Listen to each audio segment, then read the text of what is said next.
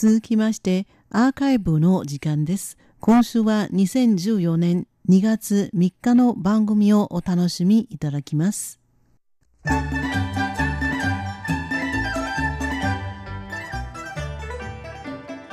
リスナーの皆様旧正月が明けて初めてのミュージックステーションの時間がやってまいりました。欢欢喜喜迎马年高高兴興好運道新しい馬年がいいことずくめの一年になりますように。さて今日は旧正月特別企画の一環としまして過去の馬年を振り返りながら馬年とゆかりがある音楽をお届けしたいと思います。いつもより時間を延長した拡大バージョンでお届けいたします。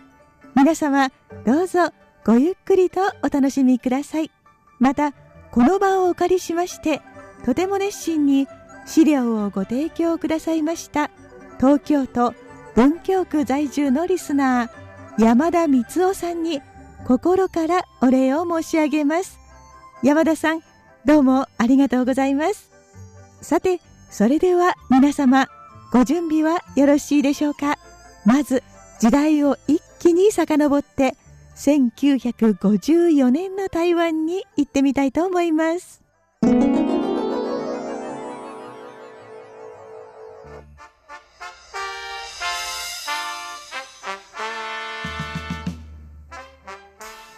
国民政府が台湾に移ったのは1949年でした。当時の蒋介石総統は共産党との戦いに勝利し中国大陸に凱旋することを目標にしていました。1年目は準備期間。2年目に反撃を開始して5年で成功させるというスローガンを掲げていましたので当時の台湾社会特に娯楽に属する音楽の発展にとってはかなり厳しい時代でした。1954年は台湾社会がそういう雰囲気にすっぽりと包まれていた時期です。これからお聴きいただきますのは、そんな時代を反映した背景を持つ一曲、数年空シ故郷を忍ぶです。漢字4文字で、思う、念じる、故郷と書きます。台湾の最大の方言、台湾語で歌われています。当時、お芝居の舞台音楽として使われたもので徐々に広まり後にたくさんの歌手が歌っています。今日は現代のベテラン歌手ユイティエンの歌声でお届けいたします。ユイティエンの名前は余興の世天空の天と書きます。実力派の歌手ですが日本の国会議員にあたる法委員を務めたこともある人です。それでは、数年空想、故郷を忍ぶをお聞きください。三民追求天气小落，甘蔗长长唱着歌。水牛食草溪边扫，家己担钱加小步，思念故乡自然的山河，如今离开千里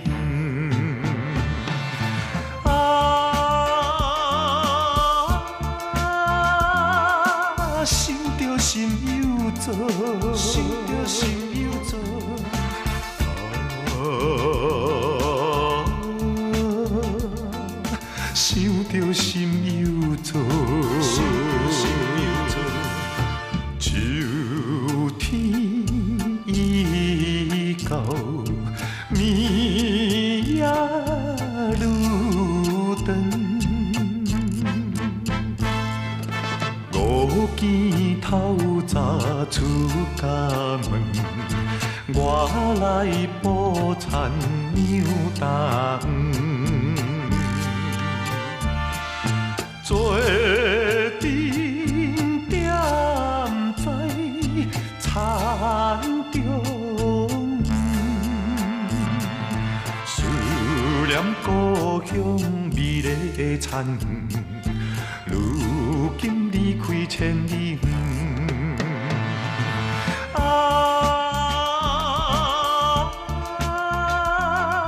想着心的酸，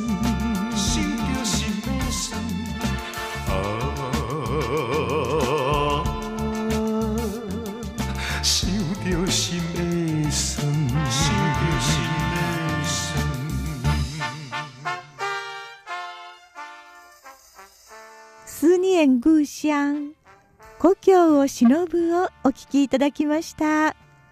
この曲を語るとき作曲者楊三郎を語らないわけには参りません。楊三郎は爪楊枝の楊北島三郎さんの三郎と書きます。日本統治時代の台湾に生まれた人で日本人の音楽家について音楽を学びバンドマンとして満州に渡った経歴を持っています。第二次世界大戦後は台湾で作曲家として活躍する傍ら日本の松竹歌劇団をイメージした劇団を組織して台湾各地で公演を行いました「故郷を忍ぶ」という歌は楊三郎が1954年に他の劇団に頼まれて作曲したものです。でもこの時思いがけないハプニングが発生します。歌の作詞をした人が政府当局に思想犯として捕まって処刑されてしまったんです。作曲者である楊三郎は大慌てで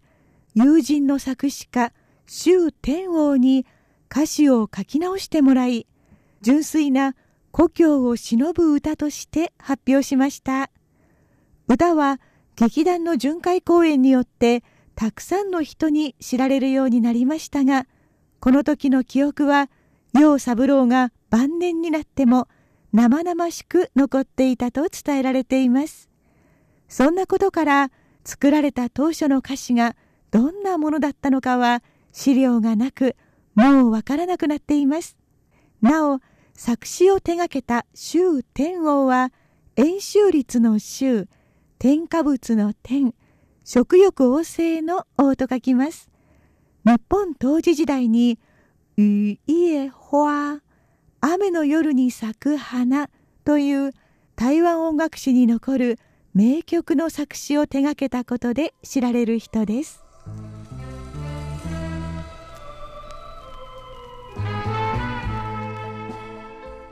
台湾の1950年代は娯楽といえばほとんどが映画とラジオという時代でした。特に1950年代の半ばぐらいから台湾は日本の流行歌のカバー曲が大流行するようになってきます。日本当時時代台湾の人たちの多くは日本語教育を受けていました。国民党政府は標準中国語を奨励しましたがまだ話せない人が多く全体的に標準中国語には馴染みが薄かった時代です。日本に懐かしさを感じる人が多かったことも手伝ってちょっとした日本曲ブームが巻き起こりました。日本の歌には台湾の人が主に使っていた台湾語の歌詞が付けられることがほとんどでした。そんな日本曲ブームの中台湾の郷土色を強く打ち出した異色の名曲が1954年に誕生します。秋風夜雨秋の風夜の雨という曲です。漢字4文字で秋風夜の雨と書きます。この曲も先ほど出てきた作詞周天王作曲楊三郎のゴールデンコンビによって作られた台湾語の歌です。